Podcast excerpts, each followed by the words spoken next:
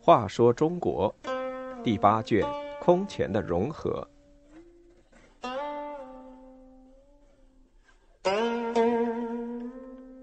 八十二，代国的灭亡。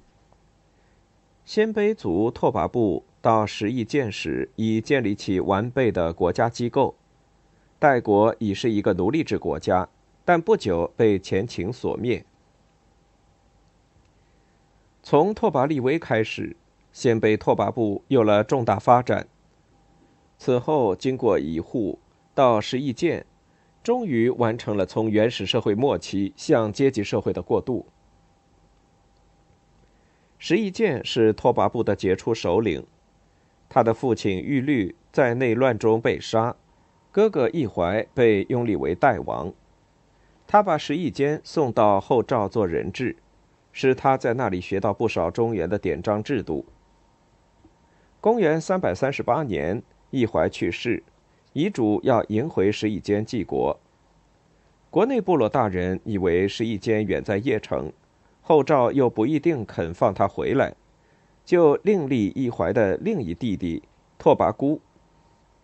孤为人厚道，他不愿登基，跑到邺城要求替换石邑坚。后赵石虎十分赞赏他们的义气，就把两个人都放回了代国。石邑坚继代王位后，把代国的一半分给了拓跋孤。石邑坚英武强悍，足智多谋。他以盛乐为都城，发展国家机构，设左右进士，宣传诏命，又设内侍长四人备顾问，参与政务。他任用汉人燕凤为右长史，许谦为郎中令，许多官号仿同晋朝。他又制定了新的法律，发展军事力量，军队过百万。建国二十三年（公元三百六十年），石邑坚的妃子慕容氏去世，匈奴族首领刘卫臣前来参加葬礼。他向石邑坚求婚，石邑坚把一个女儿嫁给了他。但是这位女婿反复无常，忽而投降前秦，忽而归附代国。石邑坚决定去讨伐他。战斗中，石邑坚的眼睛中了流矢，将士们抓住射箭的人要处死。石邑坚说：“战争嘛，总要搏斗。这人有何罪？”下令将他释放。建国三十年（公元三百六十七年十一月），石邑坚再次出击刘卫成。当时黄河还未冰封，石邑坚命人将苇草撒在河流中。冰和草很快合在一起，凝结成露。刘卫成没有料到鲜卑兵突然来到，无力对抗，只能率领宗族西逃。石邑坚俘获了他的十分之六七的部众，回到盛乐。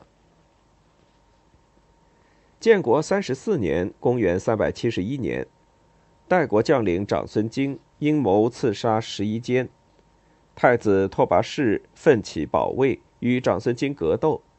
虽然杀了他，但自己也受重伤不治而死，留下一个遗腹子。石以坚对这个孙子倍加钟爱，为他取名射龟，就是后来北魏的建立者拓跋圭。刘卫臣被石以坚打败后投靠前秦。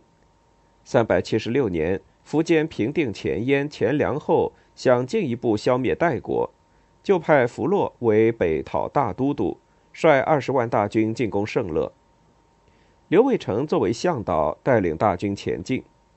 石以坚派外甥刘库仁率十万骑兵抵御，结果战败。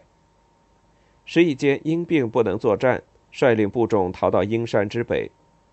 后来听说秦兵稍退，又回到云中，也就是今天内蒙呼和浩特西南。